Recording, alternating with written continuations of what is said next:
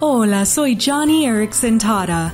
El otro día de trabajo se sintió como toda una locura.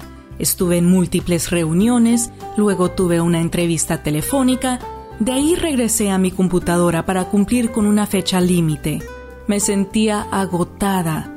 Cuando Ken me recogió para llevarme a casa, le conté sobre mi día ajetreado. Después de escuchar mi letanía, me dijo con una sonrisa, pero no estás postrada en cama, ¿verdad? Inmediatamente entendí lo que quería decir y felizmente respondí, sabes, tienes toda la razón.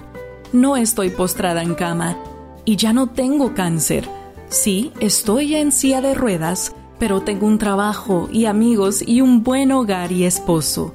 Estoy agradecida. Amigo, amiga, Efesios 5 dice que demos gracias en todo, así que hoy sea agradecido, incluso por esos días locos y ajetreados.